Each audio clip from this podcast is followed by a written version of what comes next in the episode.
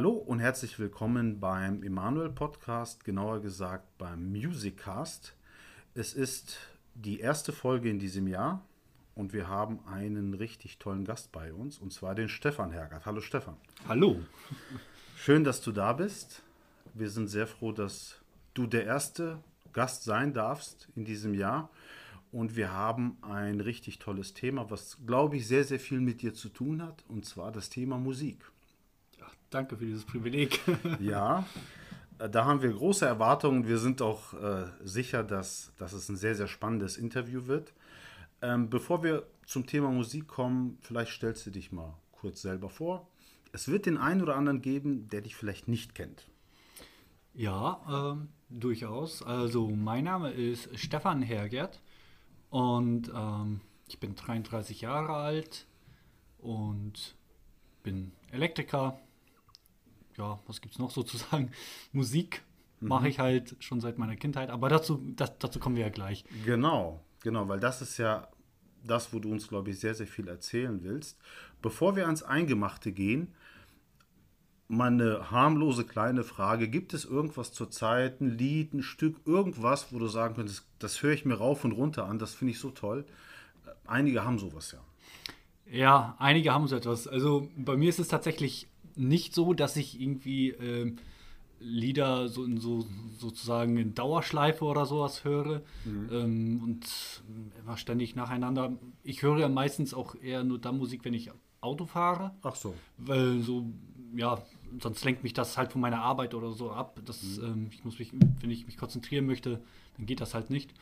Ähm, aber so einfach so Musik beim Autofahren und da mache ich dann auch äh, Lobpreis oder mhm. ähm, habe da auch äh, zusätzlich noch meine stille Zeit, ähm, ähm ja, oder auch halt allgemeine stillen Zeit. Äh, und da gibt es aber so ein paar Songs, sag ich mal, die naja, drin vorkommen müssen. Mhm. Okay, das so. ist so Pflichtprogramm sozusagen. Ja, so ein bisschen so, ja. ja. genau. Also das sind so ein paar Songs, wo ich sage, also im letzten Jahr war das auf jeden Fall so, jedes Jahr ist es immer, sind es immer wieder ein paar andere Songs. Im letzten Jahr waren es so, so drei, vier Songs, die, wo ich gesagt, wo ich immer wieder, die immer wieder hören wollte.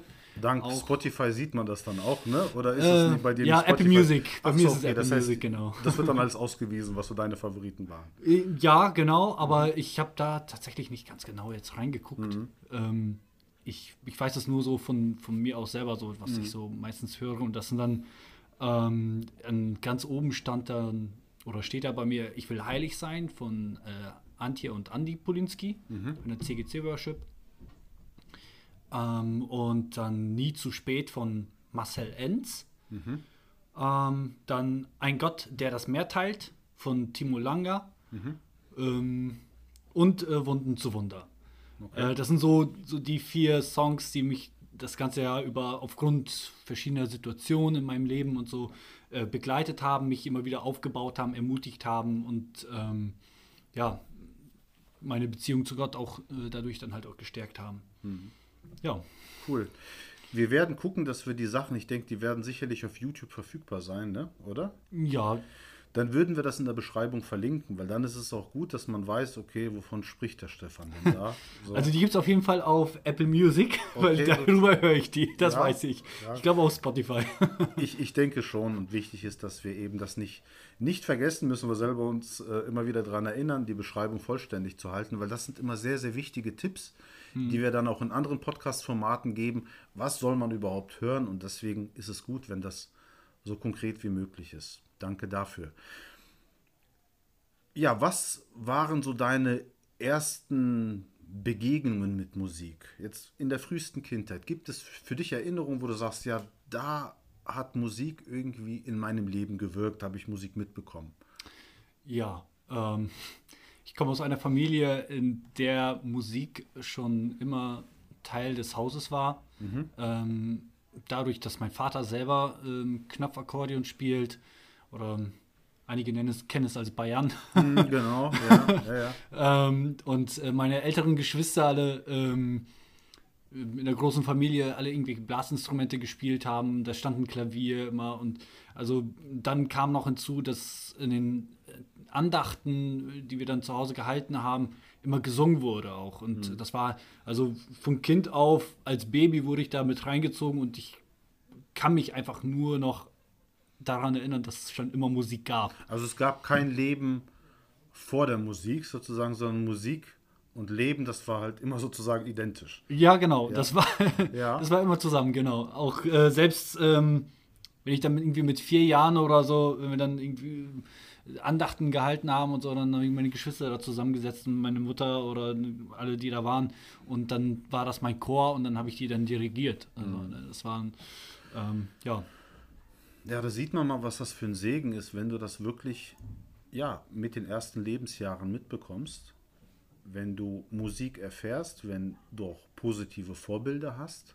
Ja. Trotzdem denke ich mir, der ich ja leider kein Musikinstrument spiele, ähm, es ist doch schon wichtig, dass du auch jemanden hast, der dich in Anführungszeichen auch mal dazu anleitet oder vielleicht auch anders formuliert zwingt, mal ein Musikinstrument zu lernen, weil sowas zu erlernen, ein Musikinstrument gut zu beherrschen, ist ja auch mit sehr viel Arbeit verbunden. Ja. Was ja Kinder jetzt nicht zwingend von sich aus machen würden. Deswegen, was würdest du sagen, wie wichtig ist Zwang? Ähm, ja, also in erster Linie sollte man ein Instrument freiwillig lernen wollen. Okay. Was bei einem Kind aber, je nachdem wie früh man damit anfängt, etwas schwierig ist. Diese, dieses freiwillig ein Musikinstrument lernen wollen entsteht dieser Wunsch entsteht meistens erst etwas später im Teenie-Alter, genau. wenn man sieht, dass jemand anders das auch schon lernt. Ja. Ähm, das heißt, vorher müssten die Eltern irgendwie das Kind da reinschubsen. Mhm. Ähm, also am besten so früh wie möglich in der musikalischen Früherziehung. Mhm ähm, unter, Unterricht geben, Musik zu Hause musizieren, zu Hause musizieren, also mit Familie oder in den Andachten singen. Selbst wenn die Eltern sagen, wir selber sind gar nicht musikalisch, aber trotzdem kann man das Kind von früh und klein auf schon dahin fördern. Mhm. Also nur weil die Eltern nicht musikalisch sind, heißt es nicht, dass das Kind auch nicht musikalisch ist. Mhm. Das, ähm, dann, äh, ich kenne das von mir selber. Also, ich, also wenn, aus meinem, aus meinem Leben oder aus meiner Kindheit, ähm, ich bin, habe erst relativ spät angefangen, ein Instrument zu lernen. Da war ich, glaube ich, sieben oder acht.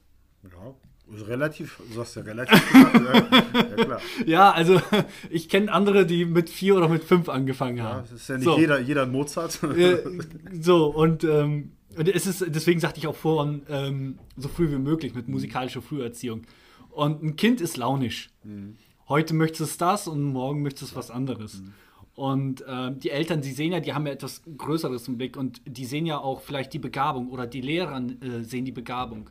Und diese Motivation bei dem Kind hängt sehr viel davon ab, wie die Eltern das Kind motivieren, äh, ob sie es überhaupt motivieren, ob sie komplett dahinter stehen, ob sie die Begabung sehen und vor allem aber auch ähm, der oder die Musiklehrer, ähm, die das Kind hat. Mhm. Also ob es jetzt irgendwie bei einem Musiklehrer ist oder zwei oder drei, also mit verschiedenen Instrumente vielleicht auch noch. Ähm, ich aus meiner Erfahrung kann äh, sagen, dass also meine Geigenlehrerin damals war jetzt nicht wirklich motivierend, mhm. muss ich leider so sagen. Ich habe ähm, ähm, ja als Kind stark darunter gelitten. Mhm. Ähm, die hat mich immer wieder fertig gemacht, hat immer gesagt, du hast kein Talent, mhm. du bist nicht musikalisch, du kannst nichts und so weiter. Und natürlich hat man da keine Lust zu lernen. Ja, vor, allem, vor allem so ein Instrument wie Geige, was, genau, was vom so ein Folter, Folterding ja, ist. Ja. Genau, wo es so am Quietschen ist ja, und so. Ja. Da hast du natürlich keine Lust zu lernen. Und ich bin jedes Mal nach Hause gekommen und habe gesagt, ich habe keine Lust mehr drauf. Ich habe keine Lust drauf. Hab, ne? Und meine Eltern haben aber die Begabung gesehen. Mhm. Und die haben gesagt, nein, du machst das und du ziehst es durch. Du, nee, du darfst erst nach draußen spielen, wenn du geübt hast. Ähm, als Kind fand ich das total unfair. Heute bin ich meinen Eltern so dankbar, dass sie das gemacht haben. Das war wirklich, ähm, ich wäre jetzt ziemlich sauer, mhm. wenn die damals auf mich gehört hätten und äh, alles abgebrochen hätten. Da wäre ich jetzt sauer. Also deswegen bin ich denen sehr dankbar. Ähm, meine Eltern haben aber jedenfalls mir da auch nicht so viel Glauben geschenkt wegen der Lehrerin. Mhm. Deswegen ist es da auch nochmal wieder ein Hinweis an Eltern. Ähm, unterhaltet euch auch vielleicht selber mal mit den Lehrern und ähm, auch mit den Kindern und auch über den Unterricht, was da abgeht und so. Mhm. Ähm, erst als ich 15, 16 war, äh, und die mich da einmal so fertig gemacht hat, dass ich heulend nach Hause kam. Das war dieselbe Lehrerin, die, die immer noch dieselbe viele, Lehrerin. viele Jahre ja. dann hattest, sozusagen. Mhm, ja. Genau.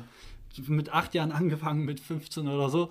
Dann, äh, genau, so lange war, war ich bei der und bis ich dann mal heulend nach Hause kam, mhm. meine Mutter mich dann gesehen hat und festgestellt hat, dass ich, dass es tatsächlich so ist, mhm. wie ich das die ganze Zeit sage. Und dann hat sie mich mitgenommen, hat der Lehrer ein paar Takte erzählt und mich dann abgemeldet. Okay, dann war auch vorbei. Da war erstmal vorbei. Meine, meine Frage in dem Zusammenhang, hat, hat dein Verhältnis zur Geige darunter gelitten? Oder bist du immer noch ein Fan von diesem Instrument? Ja, also das Verhältnis zur Geige oder ähm, die Liebe zu dem Instrument oder, oder Liebe zur Musik mhm. hat darunter gar nicht gelitten, okay. weil ähm, Gemeinde damit im Spiel war. Gut. Gemeinde war damit im Spiel ähm, durch ein äh, Gemeindeorchester. Mhm. Äh, da bin ich mit reingekommen. Ich wollte da sehr gerne mitspielen und so weiter. Das ist halt so, ähm, und dann mit anderen zusammen, das motiviert halt einfach.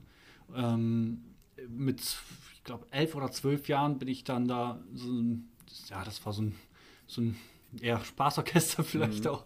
Das ist ein kleines Orchesterchen gewesen und äh, mit Freunden da zusammen ne, das ähm, gespielt und ähm, eigentlich ging es um den Spaß dort als Kind. Da, da denkt man noch nicht an Dienst für Gott oder irgendwie so etwas. Aber also meine Eltern haben das aber da gesehen. Die haben gesagt, hier, wir investieren ähm, äh, in dieses Kind oder in diese musikalische Erziehung.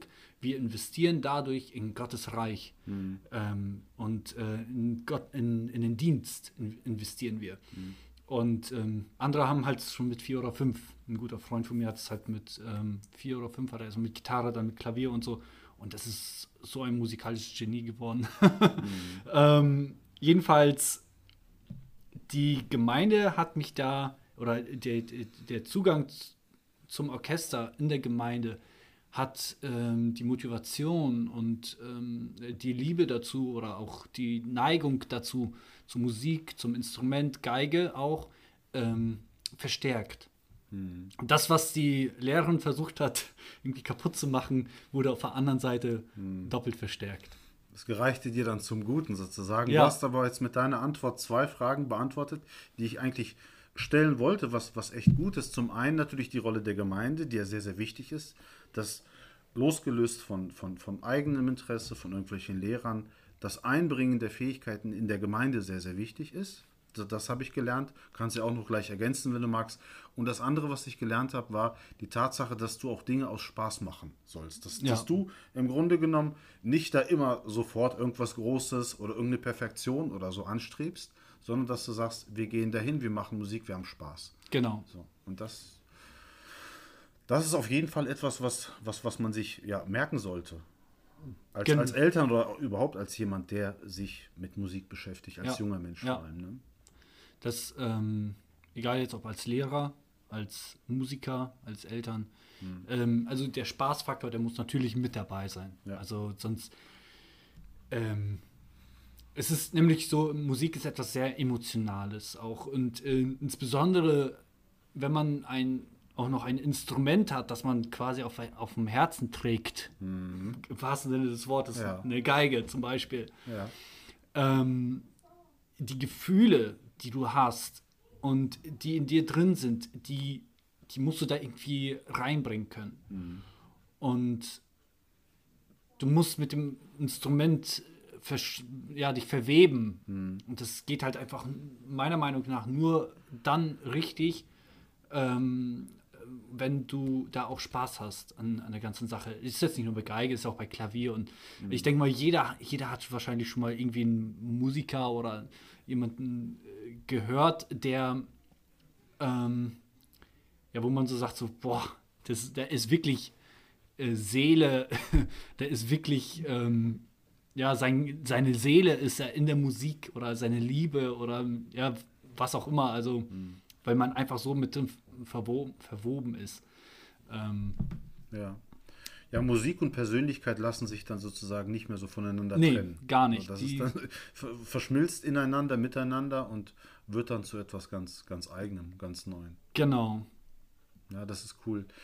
Es ist aber nicht nur Liebe gewesen, sondern es ist bei dir auch ein gewisser professioneller Anspruch gewesen, wie ich äh, so mitbekommen habe. Und zwar die Tatsache, dass du irgendwann gesagt hast, okay, ich habe jetzt Unterricht gehabt, ich kann es auch ganz gut spielen, vermutlich, aber ich will es auch studieren. Wie kam es dazu, dass du diesen Schritt gewagt hast, was ja, glaube ich, schon eher die wenigsten machen? Es spielen ja viele ein Instrument, sind musikalisch, aber da zu sagen, ich studiere das, was hat dich da motiviert? Was war ausschlaggebend? Ähm, nach dem Ende mein, äh, vom Geigenunterricht, Ja, okay. Wir schließen da an. an genau, wir knüpfen da mal an, Ja. genau. Ähm, bin ich äh, mit 16 in den Gemeindechor gegangen Mhm. und äh, da habe ich dann so nebenbei mitbekommen, wieder welche einige von so einer Art Diri privaten, staatlich nicht anerkannten Dirigentenschule gesprochen haben. Mhm. Ähm, und da waren meine Ohren ganz helle, weil ich schon seit von Kind auf, mit vier Jahren oder so, wollte ich schon dirigieren. Den Takt vorgeben. Ja, also ich, ich fand das halt einfach damals, ich habe da ähm, und, unseren damaligen Chorleiter, das ist der Vater von meinem besten Freund, ähm, der hat da, der hat damals so in, in der Gemeinde so richtig, ähm, man hat gemerkt, da ist so sein Herz mit drin, äh, dirigiert und ähm, das hat mich so gepackt als vierjähriges Kind, dass ich gesagt habe, das will ich auch. Ich will das auch und ähm, da, als ich das dann auf jeden Fall mit 16 gehört habe, äh, habe ich denen auch direkt gesagt, hey, äh, da will ich auch hin.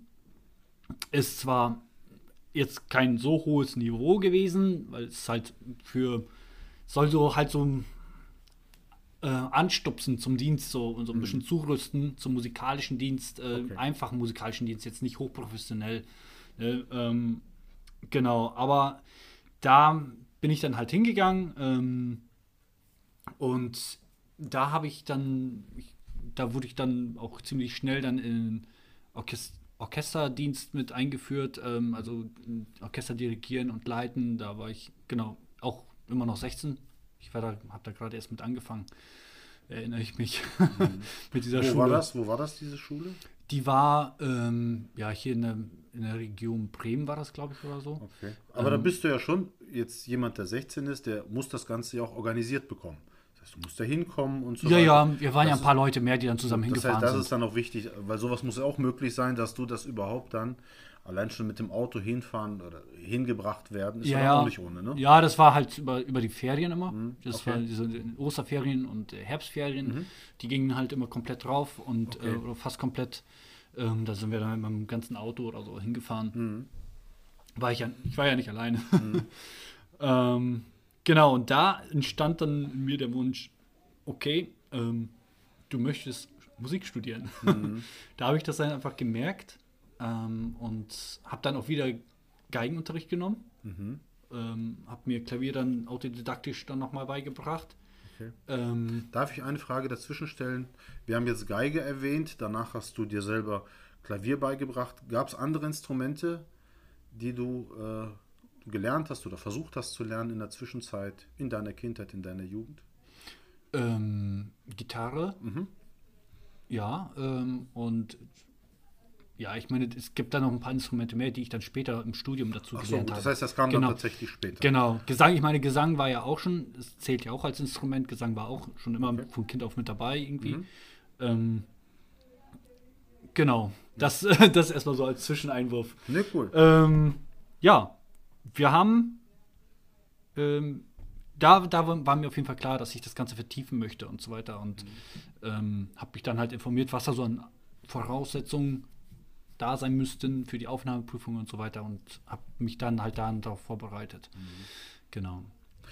Was sind die Voraussetzungen und wo hast du das Vergnügen gehabt zu studieren? Die Voraussetzungen, die sind schwierig zu erklären, weil die von ähm, äh, Hochschule zu Hochschule oder äh, musikalischen Bildungseinrichtungen Aber ein äh, Schulabschluss werden die sind. sicherlich auch voraussetzen, einen, einen gewissen, oder? oder Es kommt das? drauf an, wenn man Okay. richtig an einem Konservatorium zum Beispiel studieren möchte, Ja. also richtig um einen professionellen ähm, äh, musikalischen Weg, äh, beruflichen Werdegang einlegen, einzulegen. Ähm, da ist dann ein Abitur zum Beispiel oder so nicht unbedingt äh, Voraussetzung, sondern da ist wirklich tatsächlich dein okay. Können. Okay. Dein musikalisches mhm. Können. Da muss man halt vorspielen und so weiter. Da werden, werden Sachen zur Harmonielehre, so, also Musiktheorie und so weiter. Mhm. Da werden verschiedene Sachen abgefragt. Aber ähm, ich bin ja an die Uni Oldenburg gegangen, mhm. um auf Lehramt zu studieren. Ähm, weil ich gesagt habe, ja, ich will das auch irgendwie zum Beruf machen oder so. Mhm. ähm, und da sind die Voraussetzungen mal wieder anders. Da ist es tatsächlich, ähm, braucht man einen Bildungsabschluss und so weiter, mhm. höheren Bildung, Fachhochschulreife oder Abitur. Ähm, und dann muss man halt was vorspielen, man muss was vorsingen, dann hat man eine Musiktheorie-Prüfung, mhm. ähm, da werden dann und äh, hören, da wird dann irgendetwas vorgespielt, eine Melodie vorgespielt und die muss man dann aufschreiben. Ähm, oder da werden Akkorde gespielt, da muss man die Akkorde aufschreiben, also das muss man alles raushören, irgendwie mhm. ähm, was vorsingen und ja, so solche, solche, solche, Kriter solche Sachen. Und, und da ist dann je nach Einrichtung ist das Niveau etwas höher oder tiefer, das ist, mhm. das ist immer unterschiedlich. Aber klingt von außen auf jeden Fall nach relativ harten Aufnahmevoraussetzungen. Also da, da musst du, da musst du schon einiges, denke ich, ja, an, an, an Schweiß und auch an, an Nervosität und auch an Arbeit, an Vorbereitung auch investieren, ne? In, ja. so, eine, in so eine Aufnahmegeschichte. Ja, ja, klar. Ja. Je nachdem, wo man sich bewirbt, ja. Mhm. Cool. Das, was du gerade erzählt hast, waren die Aufnahmevoraussetzungen. Wie hat das Studium als solches dein Verhältnis zur Musik verändert? Du hast gesagt, klar, es kamen vielleicht Instrumente oder nicht vielleicht, mhm. sondern es kamen Instrumente dazu. Gibt es irgendwas, wo du sagen würdest, ja, meine Beziehung, mein Verhältnis zur Musik, meine Wahrnehmung von Musik hat sich durch das Studium verändert. Da ist irgendwas passiert, da gab es einen Wandel. Kann vielleicht sogar was Negatives sein, aber ganz grundsätzlich ja. ist die Frage. Ne? Ähm, ja, tatsächlich. Also es ist. Boah, ich habe ja sehr viele Sachen im Studium gelernt. Ja. Sehr viele neue Aspekte kennengelernt. Mhm. Und ähm, sei es ähm, halt im Tonstudio, in der Komposition, arrangieren, also aus einer Melodie einen Chor- und Orchestersatz machen, in der Bandarbeit, Chorarbeit, Orchesterarbeit, ähm, dann diese ganze Musiktheorie, Harmonielehre in Pop und Jazz und verschiedene Instrumente dazu lernen und solche Sachen. Das, ähm, das alles hat mich dann Musikwissenschaft auch nochmal beleuchten, ähm, mhm. Musikpsychologie kam da noch mit rein und mhm. das alles zusammengewürfelt hat natürlich was mit mir gemacht oder hat mich auch äh, verändert, hat meine Beziehung zur Musik verändert, mhm. meine Sichtweise, ähm, die Herangehensweise im Schaffungsprozess oder in der Umsetzung eines Songs. Ähm, das Ganze aus verschiedenen Blickwinkeln zu betrachten, äh, sei es instrumental mit Gesang oder ja, oder die einfach die Harmonie, ähm, wenn man das Ganze aus, aus musikpsychologischer Sicht betrachtet, also wie die Wirkung von Musik mhm. zum Beispiel. Da, Total spannend eigentlich. Ja, das ist, das ist mega spannend. Ich hätte damals nicht gedacht, dass es, mhm. dass es da so viel gibt.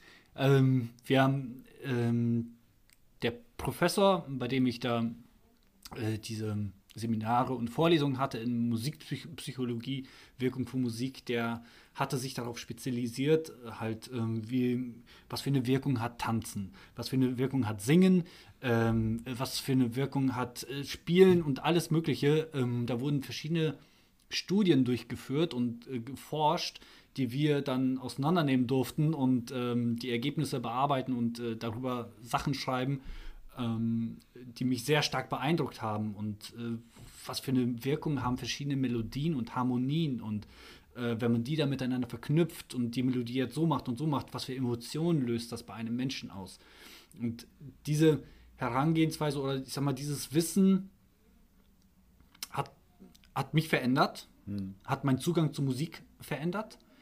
Ähm, hat aber auch, muss ich ehrlich sagen, meinen Zugang zur geistlichen Musik verändert. Mhm. Ähm, Inwiefern? Ähm, also, es ist, es ist manchmal schwierig. Also, ähm, wenn, man, wenn man weiß, wie Musik wirkt, wie Harmonien wirken, wie Akkorde miteinander wirken und was das in einem auslösen kann, dann muss man sich natürlich direkt bei jedem Song die Frage stellen, ist das so gewollt? Hm. Ist das jetzt manip manipulativ? Ja, das ist ja der große Vorwurf, der Lobpreismusik gemacht wird, dass man sagt, na gut, du wirst da, dahin manipuliert. Genau, ja? Äh, das, ist, das ist halt eine Frage, die man sich immer wieder stellt, wenn man das weiß. Mhm. Und ähm, wenn man ganz genau weiß, okay, ich habe jetzt einen Gänsehauteffekt, weil so und so und so, wegen dieser Akkordfolge da und da und so, ne, dann, dann, ja, gut. Es ist dann, mhm. es ist wissenschaftlich bewiesen, dass du dann einen Gänsehauteffekt hast.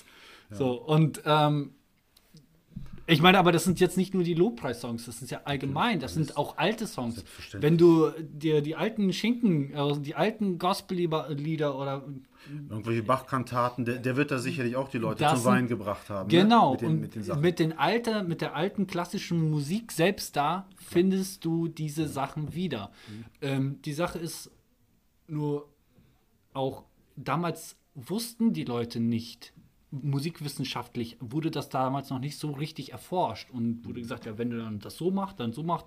Nein, man hat es einfach vom Gefühl heraus gemacht. Mhm. Ähm, oder äh, bei den geistlichen Liedern vom Heiligen Geist geleitet. Und, und das ist der Punkt, wo ich dann sage, wenn ich merke, okay, da ist tatsächlich die Salbung des Heiligen Geistes drauf, dann sage ich mir so, okay, weg mit deiner ganzen Musiktheorie mhm. und deiner ja. ganzen Musikpsychologie.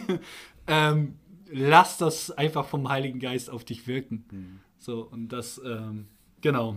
Da, das hat in der Hinsicht hat sich das bei mir dann verändert. Ja, ich weiß, was du meinst. Das Schöne ist ja, dass wir ja in der Bibel ein Beispiel haben von jemandem, der ja das Gemüt eines anderen Menschen, also sprich David, das Gemüt des Saul ja auch durch Musik genau. positiv beeinflusst hat. Genau, das ist es. So, und von daher muss das andere oder das eine das andere ja nicht ausschließen. Nee. Aber ähm, ich denke, es ist schon klar geworden, was du damit meinst. Mir ist eine Sache noch als, als Frage eingefallen, die ich vorher gar nicht so auf dem Schirm hatte.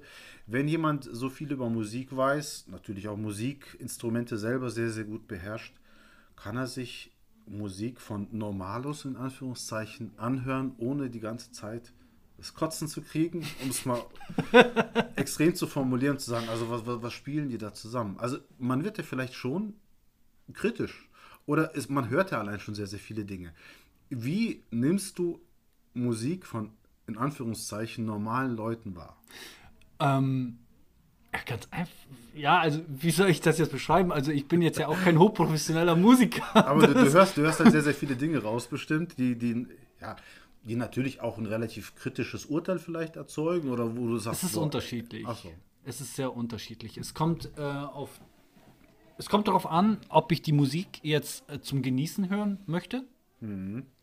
Ähm, ob es ähm, Lobpreis ist oder so, wo ich dann ähm, selber mitsinge mhm. und alles andere ausblende und mir sage, es ist mir jetzt gerade egal, ob der Nachbar neben mir schief singt oder, schief singt oder nicht. Das ist ja so der Klassiker. So, ne, mhm. dass ähm, ich, ich hatte, ich hatte vor, vor, vor zehn Jahren oder so da hatte ich tatsächlich noch Schwierigkeiten damit, Sachen auszublenden. Sobald da irgendjemand neben mir irgendwie schief gesungen hat, ist, ist ich konnte einfach, ich, ich konnte mich einfach nicht mehr weiter konzentrieren. Oder ähm, wenn ein Chor schief gesungen hat oder so. Und das ist halt, genau das ist der Punkt. Also das, das, bei dem einen bin ich selber mit aktiv. Da geht es mir nur darum, dass ich ähm, Gott erlebe, dass ich in die Gegenwart Gottes komme, dass ich ähm, eine Gemeinschaft mit Gott habe und eine Verbindung zu ihm aufbaue und dann ist mir alles andere drumherum egal. Das ist meine persönliche Beziehung gerade mit Gott. Mhm. Und dann gibt es aber auch wieder dieses, wo man ja zuhört oder so, ne? Auch oder einfach so nebenbei, wenn man dann irgendwie, wo mal was nebenbei was aufschnappt und so. Und da tut das dann halt schon manchmal weh, wenn man ähm, irgendwie was quietschendes, schreiendes, schiefes, mhm. was auch immer. Ähm, oder aus dem Takt, ja. keine Ahnung, ähm, mhm. raushört. Ähm, das, aber man lernt damit umzugehen. Ich bin vor zehn Jahren ungefähr, bin ich noch nicht so gut damit umgegangen. Mhm. Also da habe ich das den Leuten auch sehr häufig gesagt. Klar. Aber auch da ist ein Entwicklungsprozess vielleicht nötig, genau. um das ausblenden zu können, wie du sagst, ja. um auch, auch die innere Haltung irgendwie zu hinterfragen, wie du Musik wahrnimmst, welchen Zweck Musik in dem Moment hat. Das finde ich alles sehr, sehr spannend. Also wir haben jetzt eine knappe halbe Stunde. Ich habe spontan jetzt mal einen Vorschlag. Ähm, ich hätte noch sehr, sehr, sehr, sehr, sehr, sehr viele Fragen. Wollen wir irgendwann mal einen zweiten Teil machen? Wollen wir irgendwann mal eine Fortsetzung machen? Ja, klar. Das, das, das fände ich cool, weil es gibt einige Sachen, die ich jetzt für mich persönlich einfach sacken lassen muss. Es ist auch thematisch sehr, sehr viel gewesen und auch sehr, sehr, sehr interessant. Deswegen würde ich das tatsächlich jetzt spontan vorschlagen und sagen, Ja. lass uns hier unfertig sozusagen abschließen und das Ganze ein andermal mal machen. Ähm, ich habe dich, ich hab dich tatsächlich in der großen Kirche auch mal gesehen vor einigen Jahren. Und ich hatte damals schon so die Idee gehabt, so eigentlich müsste man den mal interviewen, so zu dem Thema Musik. Und ich finde es echt gut, dass das geklappt hat. Ja, ich das mich auch. ein, ein, ein so, so interessantes und spannendes Interview geworden ist. Ja, ich würde sagen, lass uns für heute beenden. Wir wünschen euch, ihr Lieben, eine schöne Zeit. Falls ihr euch wundert oder gewundert habt, dass es hier so Hintergrundgeräusche gibt, wir haben das Ganze heute aufgenommen nach einem Gottesdienst. Jo. Und äh, da ist es halt so, dass da in der Gemeinde einiges los ist. Von daher, ihr wisst Bescheid. Vielen Dank, lieber Stefan. Sehr gerne. Das, das war echt toll. Und wir werden es weiterführen, wie gesagt. Und euch allen wünsche ich eine schöne Zeit und bedanke mich für die Aufmerksamkeit. Macht's gut. Tschüss. Tschüss.